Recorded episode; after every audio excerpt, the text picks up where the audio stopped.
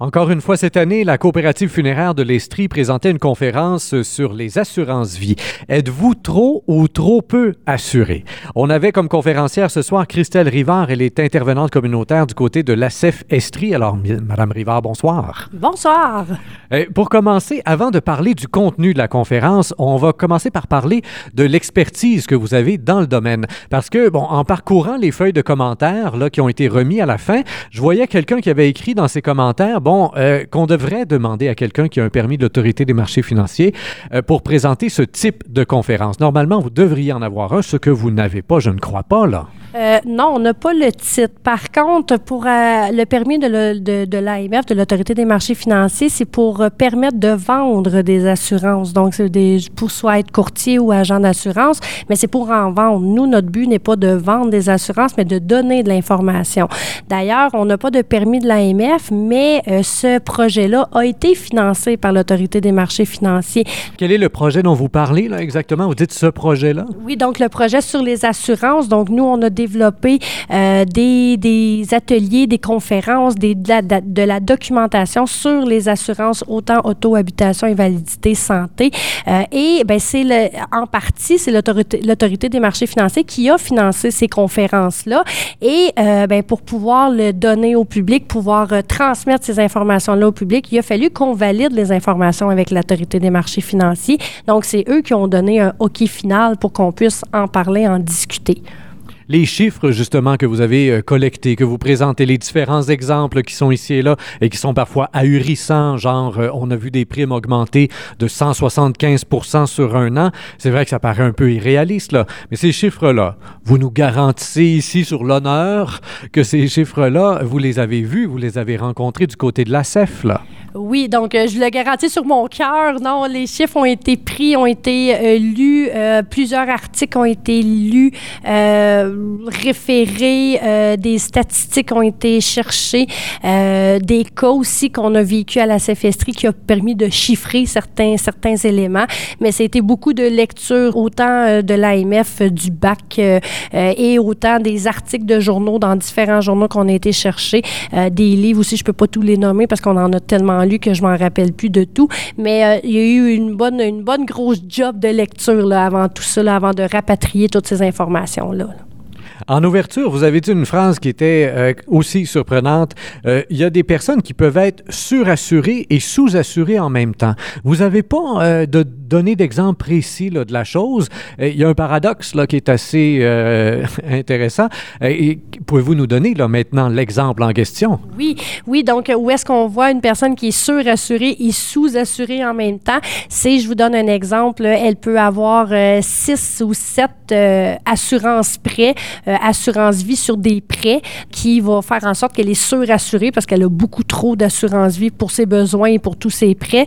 Donc, par exemple, une assurance vie avec le prêt hypothécaire, une autre assurance vie avec le prêt pour la voiture, une autre assurance vie pour un autre prêt qu'on a pris pour un meuble ou des choses comme ça. Là. On peut avoir à chaque fois, un vendeur peut nous offrir une assurance vie comme ça à chaque fois et on signe le contrat sans trop regarder. C'est ça, exactement. C'est là qu'on parle d'être surassuré sans trop connaître sur quoi qu'on est couvert. Et en même temps, la personne pourrait avoir une vraie assurance vie qu'elle a achetée quelque part, mais qu'on se rend compte qu'elle ne couvre pas du tout ses besoins. Donc, à ce moment-là, elle est sous-assurée. Et pourtant, c'est la même personne qui est surassuré d'un côté avec les assurances prêts et sous-assuré sur son assurance vie en même temps. Donc, ça peut être un, beau paradoxe, mais ça existe quand même. Au niveau des assurances vie, il y a deux types d'assurances que vous avez présentées euh, et vous êtes revenu souvent avec ça parce que, évidemment, le choix, il est là. Est-ce qu'on prend une assurance vie temporaire, donc sur 5 ans, 10 ans ou 20 ans, ou si on prend une assurance vie dite permanente? Les courtiers ont un avantage pécunier à vendre l'assurance vie permanente parce que leur prime est plus importante à ce moment-là, mais dans la population, ce sont des cas très, très rares qui peuvent en avoir besoin. Pourquoi? Bien, parce que souvent, notre besoin d'assurance vie va être de façon temporaire. Exemple, lorsqu'on achète une maison, euh, le prêt hypothécaire, il est sur 20 ans. Donc, on voudrait avoir une assurance vie au cas qu'on meurt pendant qu'on paie la maison. Donc, on voudrait que la maison se paie par elle-même à notre mort. Euh, donc, c'est un, c'est un besoin très temporaire dans le temps. Les assurances permanentes ou euh, universelles, donc ceux-là, ça va être un peu plus pour les personnes, personnes un peu plus soit malades ou, bon, qui ont vraiment des besoins spécifiques et tout ça. Mais souvent, ce qu'on se rend compte, c'est que les besoins d'assurance vie sont souvent très temporaires dans le temps. Donc, comme je disais, une hypothèque de maison où euh, on veut s'assurer que nos enfants, jusqu'à temps qu'ils aient 18 ans, il y ait une sécurité financière si au cas on meurt avant qu'ils soient majeurs. Mais un coup qu'ils ont 18 ans, si nos besoins ne sont plus là, euh, on n'a plus besoin de cette assurance vie-là. Donc, ça peut être des exemples différents, là, c'est pour ça. Les assurances vie temporaires sont souvent renouvelables. Évidemment, il faut s'assurer d'avoir les clauses là, dans le contrat. Euh, mais quand vous donniez ces exemples, justement, de personnes qui auraient pris des assurances vie temporaires sur 10 ans ou sur 20 ans, puis là, on regardait les prix évoluer, donc ce que la personne avait payé, est-ce que à chaque fois, à chaque 10 ans, par exemple, la personne en question doit repasser tout le Bataclan des tests médicaux? Ou si le fait qu'elle l'ait passé il y a 10 ans, même pour une assurance vie temporaire, donc 10 ans plus tard, euh, simplement en renouvelant l'assurance, euh, on passe. On paye un peu plus cher parce qu'on a vieilli, mais on passe quand même sans tout le Bataclan des tests. Il faut vérifier dans le contrat, euh, si vous avez une assurance vie temporaire, exemple de 10 ans, il faut vérifier vraiment s'il y a une clause dans le contrat qui dit qu'elle est renouvelable. Si elle est renouvelable, ça veut dire qu'on peut, exemple, la renouveler pour 10 autres années, mais qu'on n'aura pas besoin de passer la batterie de test d'examen. Si on n'a pas la clause de renouvellement, il pourrait, euh, vous seriez peut-être obligé de refaire la batterie de test pour réavoir la même assurance tout en étant un peu plus cher parce qu'on a vieilli, mais il faudrait quand même vérifier si cette clause-là est dans le contrat d'assurance. Plusieurs personnes vont prendre des assurances-vie pour toutes sortes de raisons. Vous en avez donné quelques exemples, comme par exemple une assurance-vie, ne serait-ce que pour payer les frais funéraires. Euh, euh, on est dans une coopérative funéraire, l'exemple était de mise, et euh, avec vos études, vous, avez, vous en arrivez à la conclusion que ce n'est pas nécessairement la meilleure solution. Bien, il y a d'autres solutions qui peuvent, si c'est vraiment la seule raison, donc pour pas être un, c'est ça que je disais dans la conférence, un boulet financier pour nos proches euh, à notre mort, il y a d'autres solutions qui existent. Il y a les préarrangements funéraires qui existent et il y a aussi quand même des programmes du gouvernement qui sont là pour aider, qu'on ait été un travailleur ou qu'on soit une personne sur l'aide sociale, peu importe, il y a des programmes gouvernementaux, bien, des programmes, de, il peut y avoir des montants d'argent qui nous est donné euh, du gouvernement pour nous aider euh, justement à s'occuper des, des, des, arrangements funéraires. Euh, donc, si c'est la seule raison, il y a d'autres solutions qui existent aussi. Donc, euh, à réfléchir finalement. Même chose pour les études. Certains prennent une assurance vie au cas où de mourir avant que le fils ait atteint l'université. Mais encore là, il y a d'autres solutions qui existent et qui seraient moins coûteuses, d'après ce qu'on comprend, ou plus avantageuses. Euh, ça serait surtout plus avantageuse, moins coûteuse, on ne sait pas, parce qu'on ne sait pas dans la vie si l'assurance vie, on va en avoir besoin entre mais plus avantageuse sur le fait que nous, si c'est pour l'étude de vos enfants, on va vous proposer plutôt de prendre un REE, donc un régime enregistré d'épargne études, qui, euh, ben, tout en épargnant de l'argent pour les études de vos enfants, en même temps, mais il y a des subventions du gouvernement qui vient ajouter un montant d'argent dans votre, dans votre REE.